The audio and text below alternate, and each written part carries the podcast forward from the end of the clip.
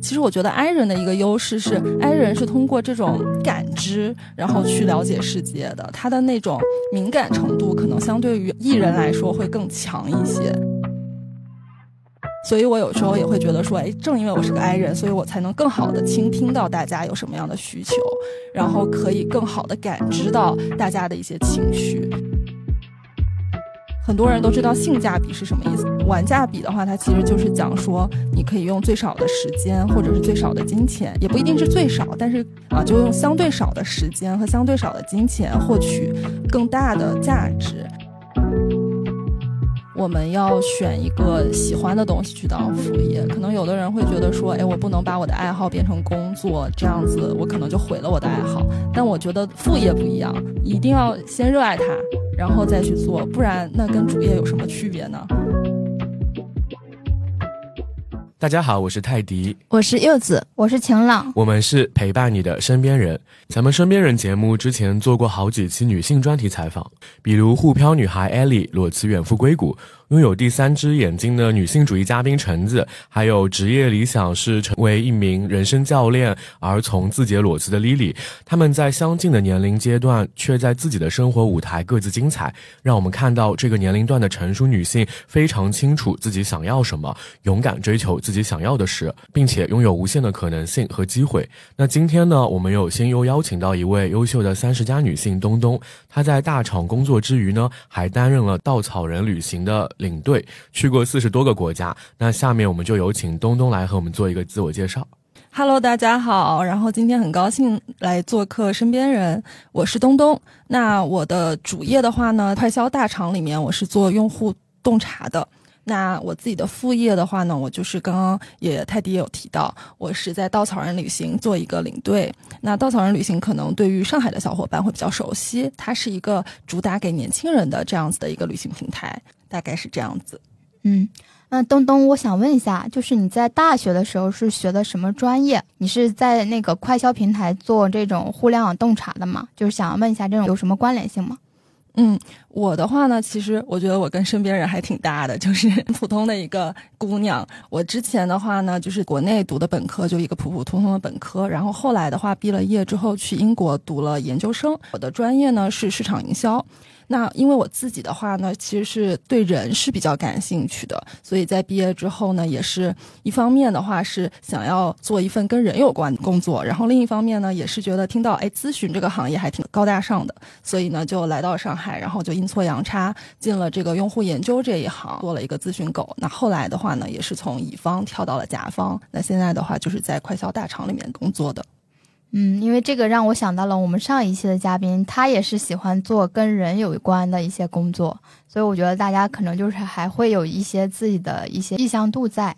嗯，对的，其实也是因为就是我对人很感兴趣嘛，所以后来呢也去了稻草人，然后成为了一名领队。哎，那你当时是什么契机接触了稻草人旅行，转去做成了一个一名领队呢？嗯，是因为在一六年的时候，我第一次参加了稻草人，当做一个队员的这样一个身份去参加稻草人的这个契机，是因为我当时很想去西藏旅行，然后呢又没有找到合适的朋友跟我一起去。西藏你们也知道嘛，就这个地方交通很不便，找不到什么公共交通可以去到那些山里面。而且的话，就是也会担心自己的身体会有一些高反的症状，自己没有办法去照顾好自己。还有一个原因呢，就是因为西藏那边就是藏传佛教的文化，我也不是特别的了解。也是因为各种原因，然后我身边的朋友就给我推荐了稻草人这个平台，报名了稻草人，跟他们一起去出行，这样子。那你后来是觉得参加这个稻草人，觉得体验还不错，然后就是考虑，就是问他们有没有这种领队的机会，是吗？对的，其实我因为从大学时期就很喜欢旅行，当时在欧洲那边读书，然后也自己去了很多地方嘛。那这一次参加完稻草人的这个团之后呢，刚好就看到他们在招领队，然后我就觉得，哎，那我也可以试试报名，结果就过关斩将，成为了一一名领队。当时面试都问了些什么？听说稻草人旅行还有群面呢。对对对，其实我觉得稻草人旅行就作为一个这种小众的一个旅行组织，它的面试流程还真的挺复杂的。就首先你要填一个很长很长的一个像是一个自我说明书一样的东西，去介绍你是什么样的人，然后你有什么样的工作经历，有什么样的旅行经历。之后呢，通过了简历的筛选之后，他们会邀请你过去做一个群体的这样子的一个五小组的群面，里面会问到很多包括自我介绍呀，也会给你一些案例，然后让你去以一个领队的视角。做一些案例分析，然后可能这些案例里面也会有一些比较棘手的情况，也是考验一下大家有没有一个解决问题的一个能力。在群面之后的话呢，还有一对一的这种单面，有点像我们就是正常入职一个公司的那种单面，他会问你很多你自己觉得你的优势是什么，你的劣势是什么，你在工作中有没有遇到一些什么困难，你是怎么解决的，就会问到很多的问题。会有压力面或者是一些什么具体的 case 的分析题吗？其实当时的话，因为我当时面试是在一六年的时候，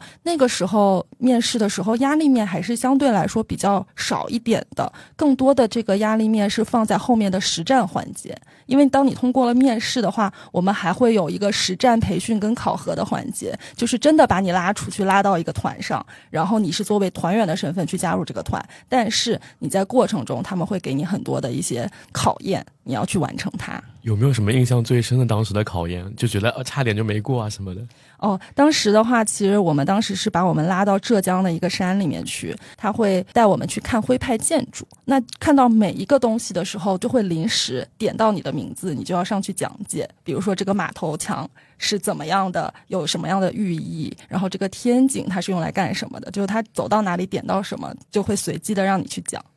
啊，那这种的话是你需要你有那个导游证吗？因为这种肯定要有一些基础的理论知识输入的。嗯，在面试的时候，他会给到你一些材料去准备，你也可以自己去准备。他会告诉你我们要去一个什么样的地方，然后你去准备。到时候其实是一个临场的一个考核这样一个形式。然后导游证的话，其实在面试的时候不是必须的，因为他也知道很多小伙伴都是要做一个兼职，那没有这样的准备也是没关系的。但是会建议大家在被录取了之后两年之内要考一个导游证出来。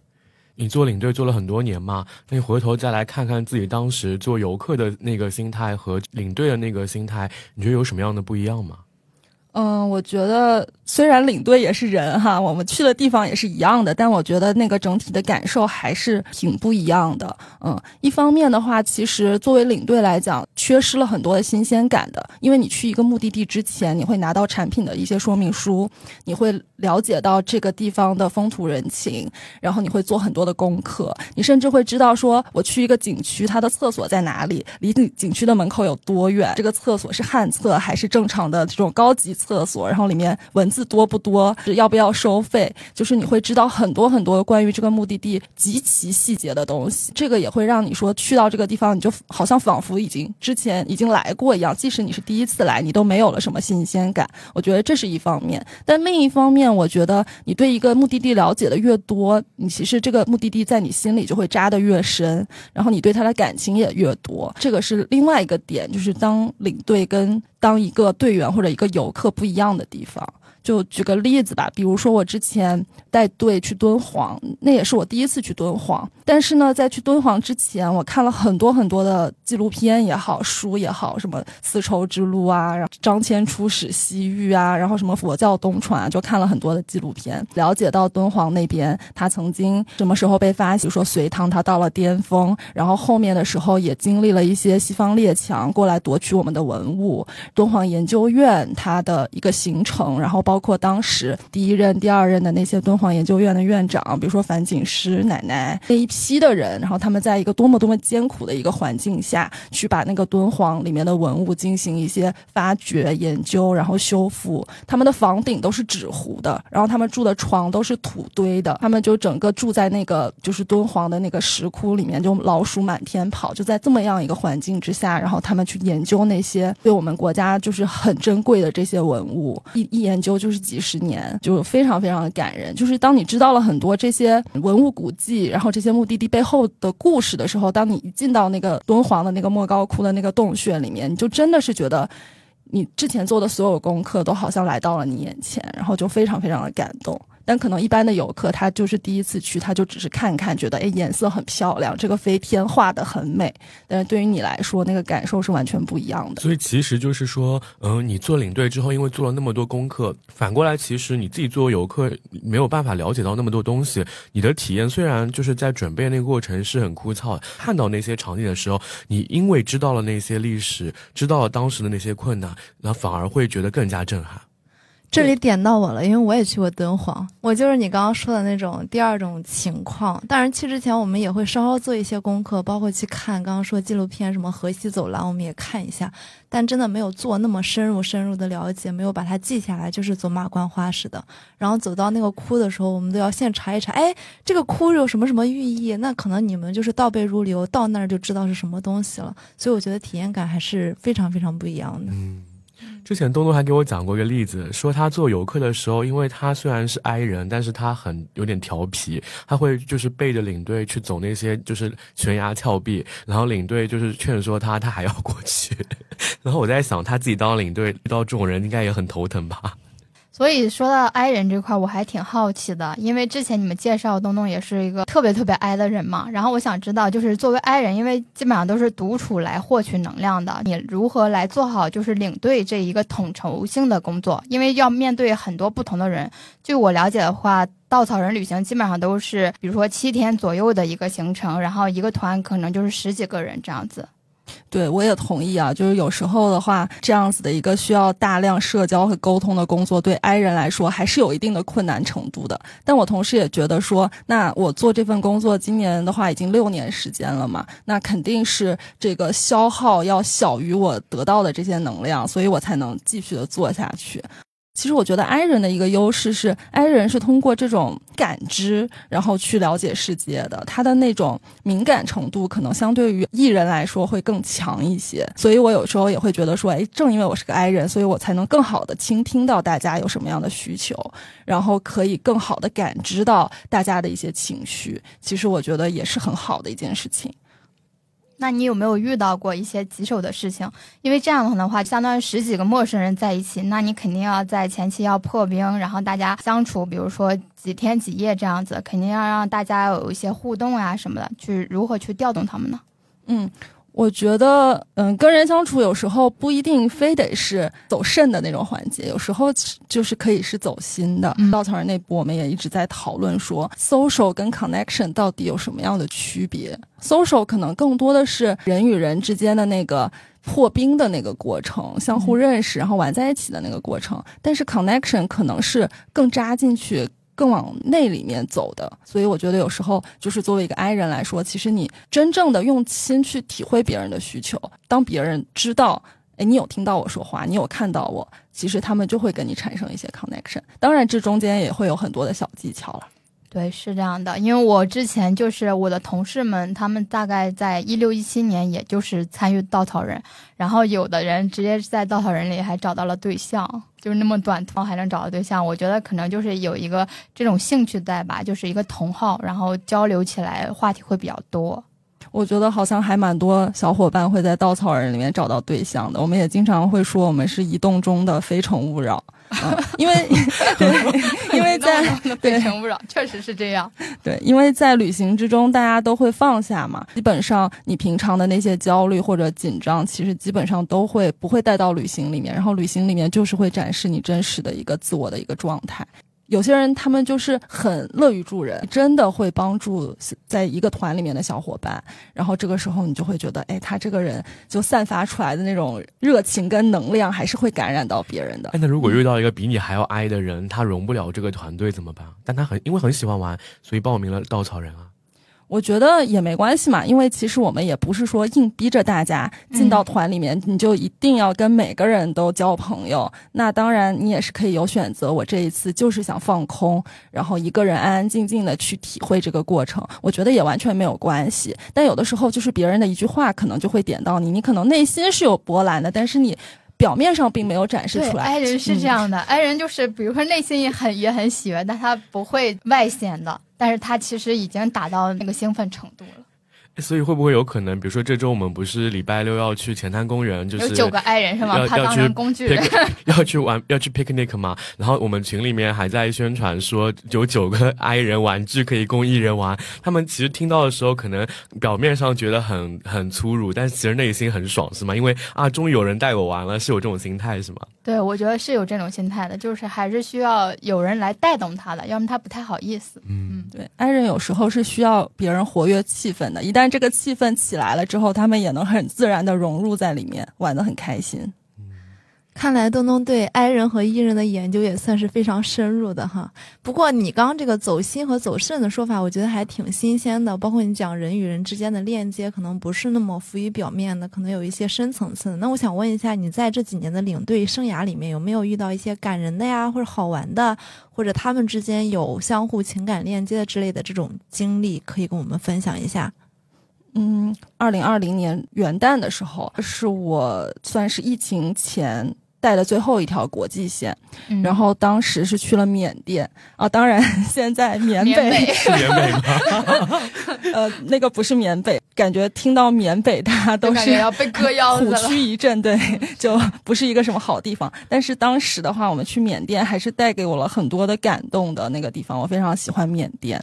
然后我记得深深深深的记得，就是在跨年的前一天，当时呢，我们是去到了一个尼姑寺，因为缅甸是一个佛教国家，然后呢，那个尼姑寺里面他们就住着很多大概五六七八岁的这样子的小尼姑，嗯，为什么他们这么会小就做尼姑？对，为什么他们会去到那边呢？其实是因为他们的很多小朋友家里面是遭受了一些变故的，就是比如说战争啊，或者饥荒啊，那家庭真的没有条件去抚养他们。其实也不是就是心狠手辣的父母，但是真的家庭条件有限，就把他们送到了那个尼姑寺，就等于说让他们有一个更好的一个活下来的环境。那他们就住在那个尼姑寺里面，然后呢，我们当时呢其实是去拜访尼姑寺，因为呢稻草人有一个稻基金的项目，那个项目其实就是会用稻草人赚的这些钱。去资助一些需要帮助的人，当时他们也就是机缘巧合找到了这样一个尼姑寺，等于说道基金会在那边去教他们英文，让他们更好的在未来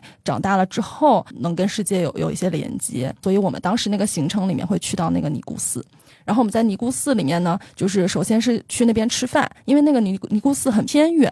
然后我们早上很早就要出发嘛，就中午刚好到那边，就要在那边吃饭。然后我们吃饭的时候呢，那些小尼姑其实已经吃完了饭，他们就在旁边玩耍，就是在旁边玩着玩着，他们就很好奇，就会走过来就看我们吃饭。那他们也不会伸手要东西，就也不会说给我吃一点，他们就在旁边看着你。看了一会儿呢，就是很害羞的就会跟你指一指某一盘肉，然后就是意思就是说那个好吃，让你吃。因为我们没有办法交流嘛，因为语言不通，可能就听到他说的这句话，你就是去夹一点，然后他在旁边就很着急，他就伸手要拿你的勺子。我们最开始就以为他想要自己吃，但后来不是，他就会去舀很大的一勺，然后就拿过来就递到你嘴里，就喂到你嘴里的这种。然后我们就觉得。就是太可爱了吧！就是真的第一次见面，我们语言也不通，然后他看我们吃饭，他没有闹，没有哭，没有叫，他反而是会来照顾你，好像妈妈一样这样照顾你，反正就很可爱。后来那天我们也是在那边跟他们玩了大概两三个小时。我们要走的时候，我们就理所当然的以为说下一个行程了，那我们就跟他再见，告别，然后就走。当我们走出去的时候，因为我们的大巴是在大概两百米远的地方，因为它开不进来。中间都是土路，那种沙子、石头的那种路。然后我们就跟小尼姑再见了之后，就要往大巴上走。后来就发现那些小尼姑，他们就很舍不得我们，他们就冲出来，就从他们那个院子里冲出来，连鞋都没有穿，就是忘记穿鞋，光着脚踩在那石子和沙石的那种地上冲出来，就舍不得我们，就要来抱我们，非常非常的治愈。等于说是从大城市去献爱心的，就没想到就被他们治愈了。对啊，因为五岁的这种童真就是很单纯的，而且小女生嘛，就感觉特别可爱。嗯我想问一个小问题，因为我之前去那个也是说去敦煌那边的时候，他们藏传佛教嘛，也有一些小和尚，我一直都纳闷为什么那么小，就是有小和尚的存在，男孩子哈，这里可能也解释了一点点。不过刚刚你提到有一个点，我比较好奇，吃肉，他们不是素斋吗？哦哦，那可能是我的口误。所以是对我刚才想问，我说我说怎么怎么缅甸他们那个斋饭是有荤荤的呀？哦，其实缅甸他们那边就是，嗯、我记得不太清楚了。它有一些是没有那么讲究的，就他们是出去要去类似于化缘，就是嗯他们等于说化到什么就吃什么。嗯。哦哦，因为我身边其实是有信佛的人的，他们是常年吃素，然后我们也去吃过那种素斋，但是那种素斋它是把植物做成类似于肉的味道和形状的，它并不一定是真正的肉，所以我刚还有点好奇，是真的肉吗？柚子真的是那个 MBTI 里的 S 人，我完全被带入那个故事，根本就没有反应过来。对呀，这你还在想你那个圆，我都还没有想到那个肉的事情。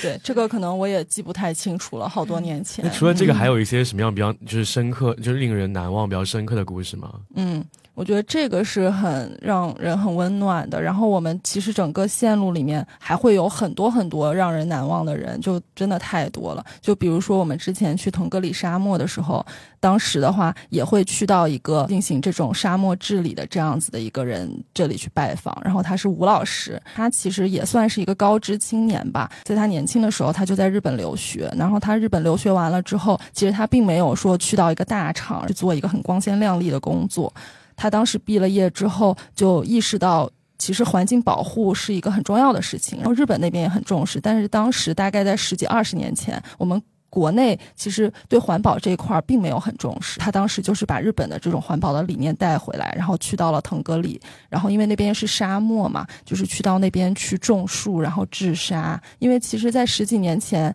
如果你们小时候有看过那种新闻的话，就会发现那时候就经常会有很大的沙沙尘尘暴，对，对在内蒙的时候我能感受很深，就是感觉刮一下，然后我的耳朵、鼻子里面全都是那个土，北京的沙尘暴也是内蒙带过去的吗？是的，是的，是吧？应该对，都是从沙漠那边吹过去的沙尘暴。对。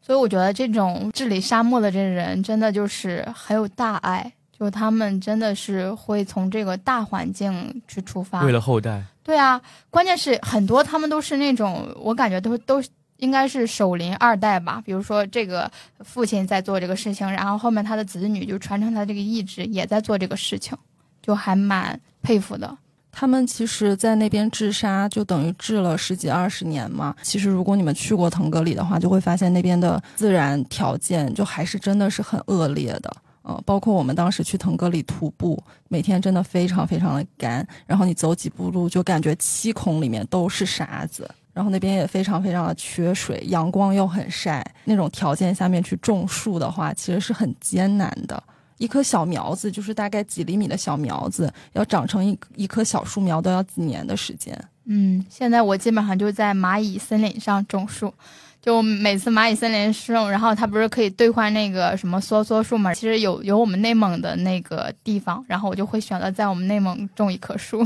这样子。回头可以加个好友，我们会一起种树。哎，那你说在那边徒步比较艰难，还是你平时觉得做工作比较艰难啊？我觉得各有各的艰难，嗯，一个是体力，一个是脑力，是吗？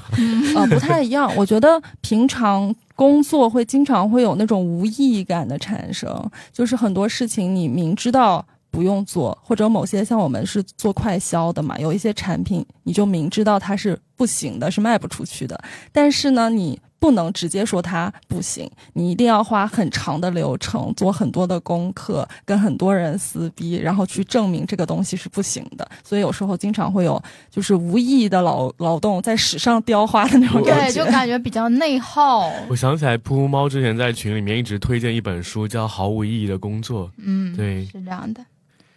那我想问一下，就是那个东东，就是你，因为你作为一个旅行爱好者嘛，然后并且有好久的一个旅行经验，对于我们这种普通人，如果外出旅旅游的话，有哪些小贴士或者建议能够分享给大家？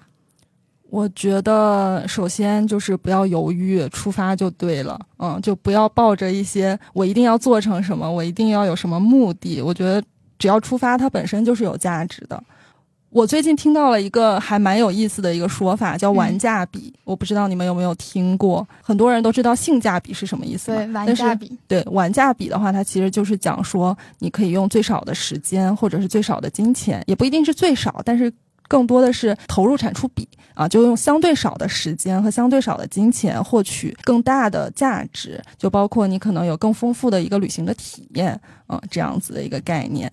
对，所以特种兵也属于玩价比的一种方式。不，我觉得我我觉得这个可能要分你的阶段。比如说，如果我我在大学阶段，其实我很爱这种特种兵式的旅游，嗯因为我在大学我也经常出去旅游。因为当时没有钱嘛，自己经济不独立，可能选择那种绿皮火车，然后坐到那个成都我。也做过，那天可能就马不停蹄要安排好多景点，我感觉我一定要走完，然后我才能赚回来。在这个有限的时间里，就是尽量多的享受。现在的话，我可能就是工作之后，我每年还是会保持一到两年的一个旅游机会，基本到两年，呃不对，嗯，每年就是会保持一到两次的一个旅游机会。但是我现在给自己的年假倒挺多的嘛。我现在给自己的安排的话，就是比较松弛。我可能出去就是吃吃，然后拍拍照啊，这样子，通过旅行来治愈自己的身心。要不然一直打工，我感觉太苦了。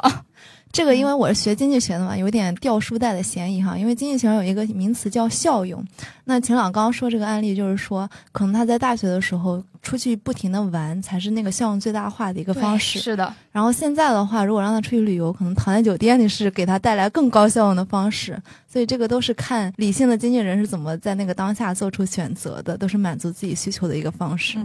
嗯，就是你的价值来源于什么？对之前的价值是来源于我看更多东西，现在的价值来源于我我就想换个地方得到了休息松弛一下，对，就远离这个职场环境。嗯，那你一般就是决定要去一个地方，你会去哪些网站上做攻略呀？我的话，基本上就是不愿意在机票上面花很多钱的，所以在机票上我会很认真的去比价，我会基本上会上三个网站，一个是飞猪网站，嗯，飞猪，飞猪，一个是携程，然后有时候会上 Sky Sky Scanner，就是那个天巡，这几个会比价。其实官网跟这几个价钱差不多。对，因为我之前在小红书上做攻略的话，他就说每周二可能那个机票就会比较便宜，但是你就在出行之前也不要经常去搜你要走的那个航线，因为它会就是有个上涨的。哦，我感觉我每次会被携程杀熟。嗯，嗯，它会波动的，就可能你今天查的价钱跟后天查的价钱是不一样的。那我要搞两个手机号，一个用来查，一个用来买。它好像都会有影响，反正我分不清楚这个。但总不能 IP 定位我吧？嗯发现两个号都是我的。对啊，就前几天不是出了那个春节的那个放假通知嘛，然后我当时就在看春节回回我家那个机票，我看现在还好，没有什么上涨。我打算在小年之前就回到家。OK，这是机票，还有其他方面的吗？嗯，机票上面我还有就是平常我会上几个公众号，一个是旅行雷达，嗯，对，还这个我也有关注。嗯，还有一个是易旅行网，这两个它就是会经常会推荐一些，比如说哪个航司最近在打折，然后包括有有没有一些。那种薅羊毛的机会，然后有时候甚至会告诉你有一些 bug 机票，就是他那个可能是航空公司上单的时候上错了，少写了个零的这种，就是他都会给你说，如果你立刻看到了，有时候真的是能立刻抢到的。然后抢到之后有，有有些航空公司他会认，有些是不认的。但是如果反正你都抢都抢了，如果他不认，他就退你钱嘛。那如果他认了的话，那这便宜就算赚到了。我还有一些就是比如说做攻略的一些网站，因为我自己也还挺喜欢出去玩的。然后做攻略的话，我觉得如果是国际游的话，我自己很喜欢在穷游锦囊上面去看，因为那个上面就基本上衣食住行。包括国家的一些文化、小众的目的地的一些资料的介绍，它其实就非常非常的全。一个一个国家的穷游锦囊，它可能有几十页，你基本上想了解的东西都能在上面了解。那是官网吗？呃，就是穷游的 A P P 上面会专门有一个页面，它是锦囊，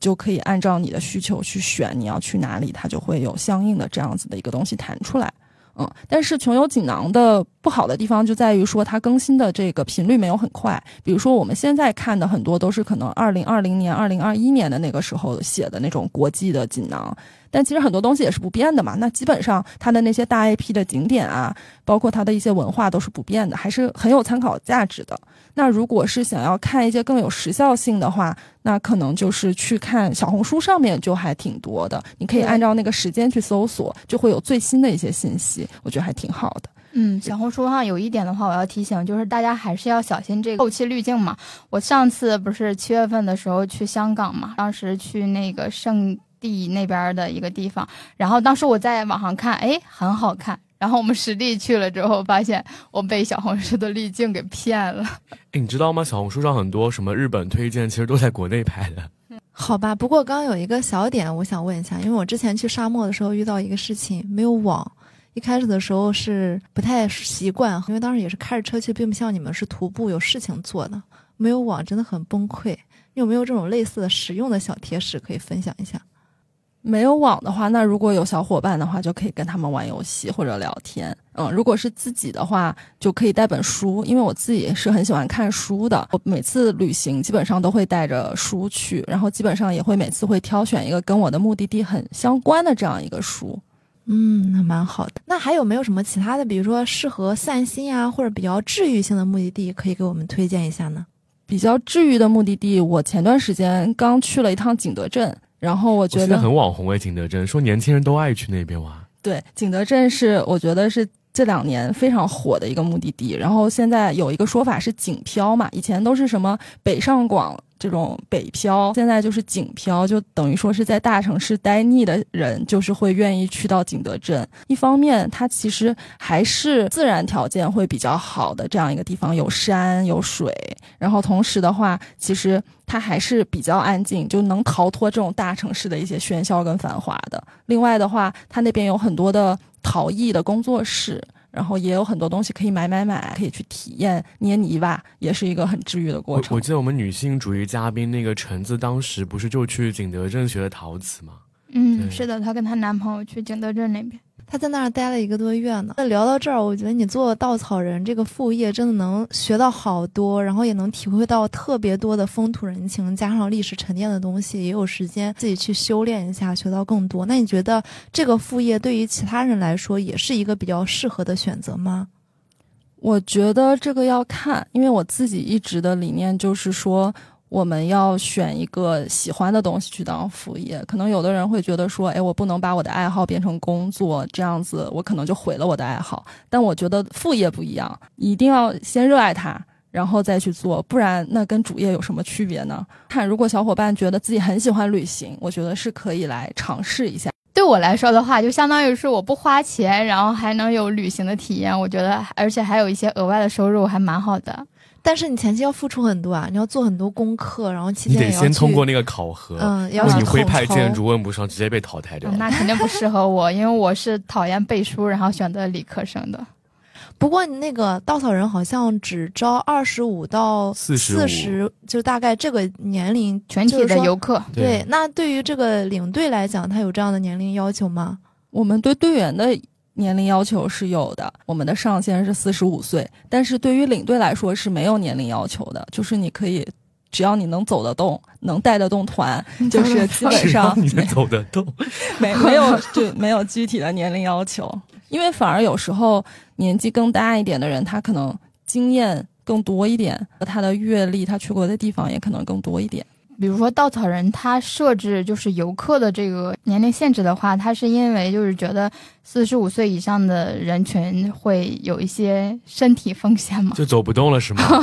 哎。其其实也不是，是因为稻草人最开始是从财大的一个学生社团起家的，所以他最开始的这些种子用户他就是年轻人，然后他的公司的这个定位也是说是给年轻人的这样子的一个旅行的一个组织，所以这也是为什么他是一直是有年龄限制的。据说创始人已经也过了四十五岁了，那当然，那创始人也不能参与这个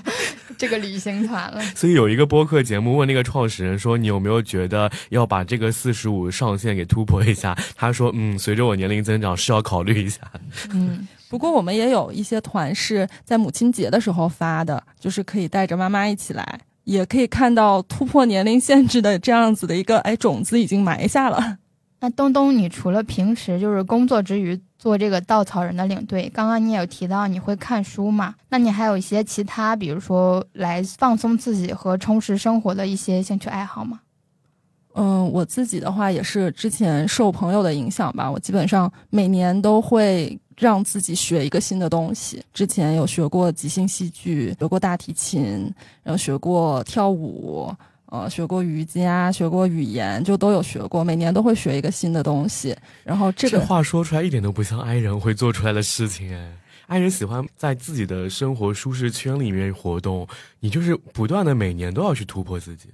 就是我可以突破自己，但是我比如说我去跳舞，我是不跟人说话的那种跳舞，就是一个人跳，跳完背上包就走的那种。东东东完整的 MBTI 是什么呀？INFP 小蝴蝶哦，小蝴蝶我们的听友好多 INFP。嗯，那你去年读了多少本书？我基本上给自己的目标是每周一本，所以基本上一年就是四五十本的样子。今年完成了百分之多少了？今年可能有已经三十多了吧，就可能后面两个月还要努努力。那有百分之七八十嘞，嗯，好厉害。不过你刚刚提到那个即兴戏剧是什么呀？即兴戏剧就是一种没有剧本的演出形式，就是有几个人，他可能就站在台上，然后会给他一些主题，他就开始演了，就是没有剧本。嗯，根据观众的建议，然后他们开始自己的这个戏剧的演出。对，现在上海同城的这类活动也挺多的，因为之前我们那个嘉宾奥利奥也组织过好几场，就是即兴戏剧，还蛮好玩的。他们去提意见，提建议让舞台上的人来表演。对。就是他们会有几个人，然后限定一些词，然后他们现场来做一些表演嘛，嗯，还是蛮好玩的。一场大概多久啊？一场大概一个小时左右吧。那这个人需要很很需要天赋哎。他这个有长篇跟短篇，就是短篇的话，它可能是以一些小游戏的形式，比如说拍手叫停的这个游戏，就等于说他会问观众拿一个建议，他会随便问，比如说你今天想去哪里？或者你今天的心情是怎么样的？就是随便问一个建议，他会以这个作为引子，然后开始他们的表演。哦，嗯，哎，那你有就是刚刚说到读书，最近有没有读到一些好书，可以给我们听友推荐一下？我今年读了一本书，是李松蔚老师的《百分之五的改变》。嗯，李松蔚老师，如果你们有听过的话，他是一个心理咨询师，他这本书也是一本心理学的书籍。他会选取了大概几十个案例，然后这些案例呢，其实都是来自于网友，就是平常这些网友会把自己的人生经历写给李老师，然后问李老师说：“哎，我遇到了这样的问题，你能不能给到我一些建议，或者来自心理学的一些反馈给到我？”然后呢，那李老师就会给他们写一些他的想法和建议，还同时就隔大概几周或者几个月，他也会去追溯一下当时的这个咨询的人。有没有按照他的建议去做一些改变？这样子，他就把这些案例都收录了在他的书里面。然后我觉得看完这本书，因为它叫百分之五的改变嘛。因为其实我们平常都会觉得说，哎，我不喜欢这份工作了，那我就是不是要辞职？或者我这段关系走不下去了，我是不是要分开？就可能我们想的都是这种百分之百的改变。但是李老师的观点就是说，其实有时候你没有能离开一段关系，其实是因为你内心的某一部分可能就是。真的离不开这段关系，那不需要做一个百分之百的改变，你可能就是做一个你自己甚至都没有觉察到的一个百分之五一个很小比例的一个改变，它可能就会产生这种蝴蝶扇动翅膀的这样一个效果，就是还蛮有启发的。这个其实很像之前那段话，就是说上一代的人他们坏一个东西会去修，那我们就拿出百分之五的东西去调整，现在的人就很容易去换掉，那我们做的就是百分之百的改变嘛，对吧？嗯，哎，东东，第一次见到你，我是觉得你给我感觉有一种就是从容、很淡定应对生活的那种松弛感，这种内心安定的那种平衡的力量，是因为你就是长期旅行和阅读，嗯，带给你的吗？我觉得可能一部分是吧。另一部分可能是因为我自己就是一个没有那么着急的人，我会觉得人生可能不是爬一个梯子，你就只能一直往上爬。有的时候它是允许一些停留的空间的，就我觉得这个是一个比较底层的一个逻辑吧。然后另外的一个，我我是在觉得说，可能也是跟我从小生活的经历有关系。因为很小的时候，我爸爸妈妈是等于说在他们三十五岁左右的时候，放弃了老家的公务员的工作，去了深圳，从零开始的。所以我觉得，就那代人会给我一些启发，或者是可能在我很小的心里就埋下了一个种子，就是你随时想要重来的时候，其实你都是有机会可以重来的。嗯，东东，我还想问一下你，因为我身边人可能就是在互联网大厂的人比较多，但是我也认识很多在快销的，比如说那著名的静安女子监狱。然后我感觉大家的生活总是熬夜、出差，导致后面有一些脱发。然后我刚刚跟你接触，我就觉得你的精神状态一直很好，就是想要问一下你是如何来保持这个心态的，然后怎么去平衡好你的工作和生活这样子。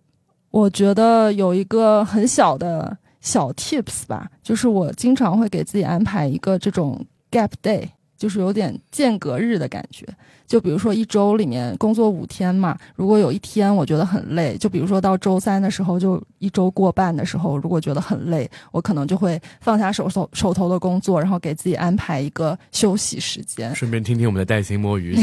摸鱼，这就是你百分之五的改变是吗？这本书对你真的很有用哎。但我觉得这是不是你们公司有两天的居家办公的那个时间给你提供的这方面的便利啊？也算是有一点，就是他会也是允许你有这样子的一个休息的一个时时间。当然，你这两天还是得办公嘛，但是相对来说可以节约一些通勤的时间，然后也可以更合理的安排一下自己的时间。嗯。天，我突然好羡慕呀！我感觉以前在互联网大厂的话，我就要连轴转这种感觉，要偷偷的去带薪摸鱼才行，才会觉得，哎，这样的话今天班儿才没 白上。去厕所练天鹅臂。对，不过有的时候我觉得这种躺平可能也不是说完全的躺平，或者摸鱼可能也不是完全的摸鱼，就是仰卧起坐状态嘛。对，就是养一会儿，然后躺一会儿这种感觉。对，可能也是可以用其他的事情充实一下自己，比如说听一下身边人，对吧？对，是的，我们没有给嘉宾钱哦，嘉宾是自己安利的。说回正题啊，就刚刚泰迪聊到读书的那一趴，我突然想到一句话，就是你现在的气质里面藏着你走过的路、读过的书和爱过的人。虽然忘记是谁说的了，可能前两个我们都已经聊过了。那么最后一个，我想聊一下，就大概我们在三十岁左右，因为我已知东东可能比我大个几岁的样子，我自己现在也九六的，也二十七了嘛。我想说，大家可能在三十岁左右的时候，包括我现在身边的同学、同龄人都会有。有一段的迷茫期，他会觉得奔三了，并且社会时钟上来讲，女性的最佳生育年龄，百度一下就是二十二到二十九岁。那你觉得你自己在人生的这个阶段有什么阶段性的使命和你觉得这个年纪的一些目标吗？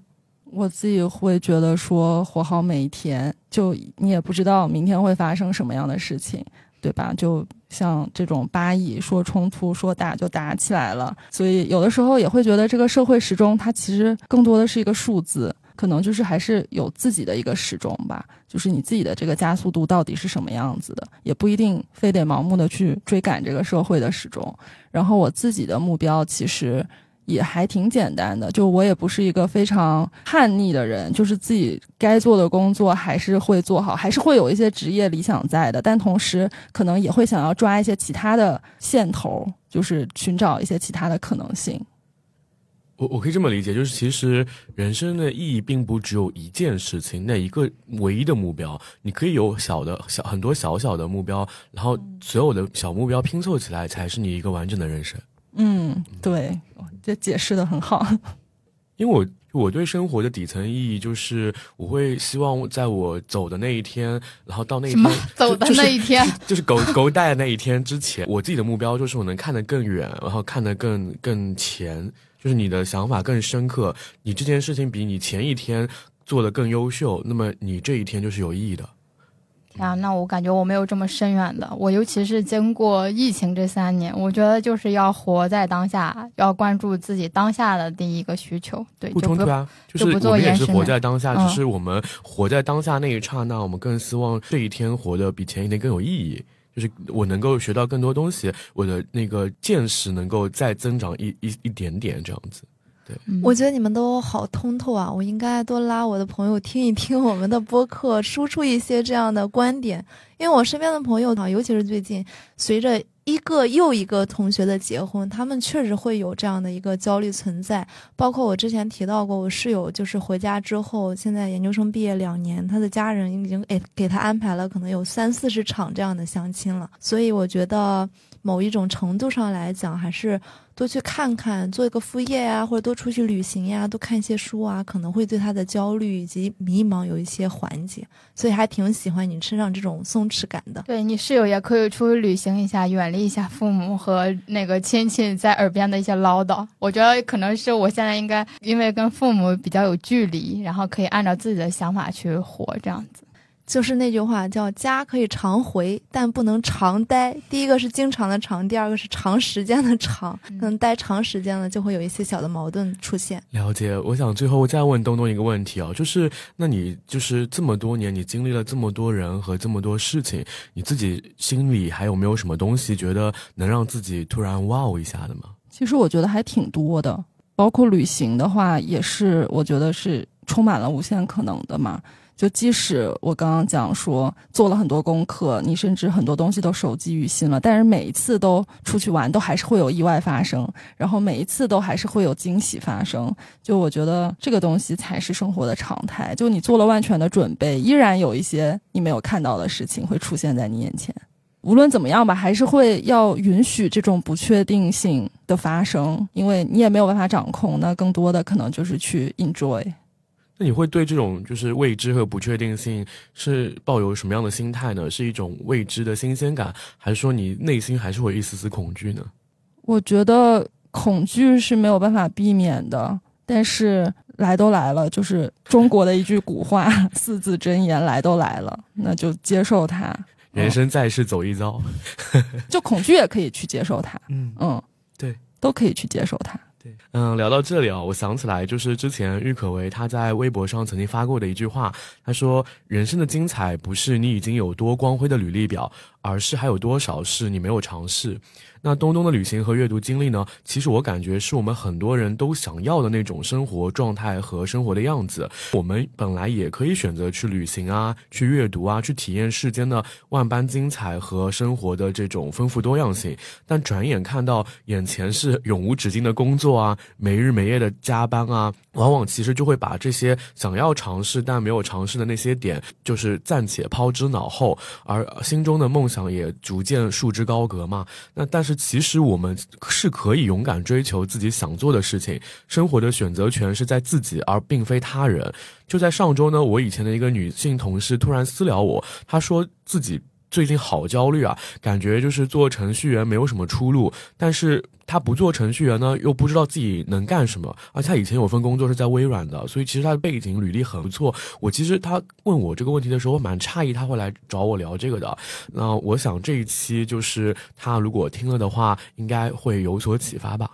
我自己也觉得很感谢东东通过这次采访向我们展示出三十加女性的多元人生和不同的活法。因为刚刚也提到我自己二十七了嘛，身边的很多也都是同龄人，也会有这样的焦虑。然后我自己又是在没来上海之前，我主要的生活痕迹都在山东，属于那种严格被规训的，按照社会时钟和进度表去走人生的那种女孩子。今天跟东东聊了这么多人生的多样性啊，还有可能性啊，我觉得我自己是有减少了很多。焦虑的，我们也希望能够通过这一期节目，鼓励更多的听友们能够不惧怕年龄的增长，勇于去追求你的兴趣，无论是读书也好，旅行也好，甚至一些新奇的小众的兴趣爱好也好，你去面对未来前行路上更多未知的困难。并且能够做到向内探索、向外生长。之前的话，湖南卫视它出《乘风破浪的姐姐》，我也其实一期不落的都看完了。也希望所有的女孩子，不管你今年是三十岁、四十岁还是五十岁，都可以勇敢的去追求你想做的事情。那么今天的录制也到尾声了，也非常感谢大家能够听到这里。如果你对这期感兴趣，有什么旅行上的趣事啊、成长故事想和我们分享的话，也欢迎给我们点赞、评论、留言。也可以加我们制作人晴朗的微信，一起和我们在成长的路上顺风顺水顺财神，有钱有闲身边人。那这期就到这里啦，拜拜，拜拜。